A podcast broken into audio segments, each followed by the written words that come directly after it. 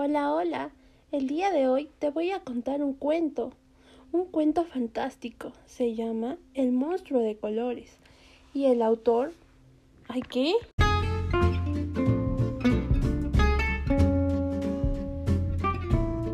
Hola, hola. Nosotros tenemos muchas emociones. El de la alegría, el de la tristeza, el del enojo.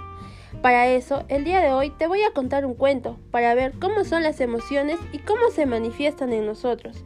Y seguramente este cuento te va a gustar muchísimo. Se llama El monstruo de colores. Y el autor es Ana Llenas. El monstruo de colores no sabe lo que le pasa.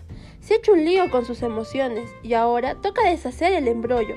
¿Será capaz de poner en orden la alegría, la tristeza, la rabia, el miedo y la calma?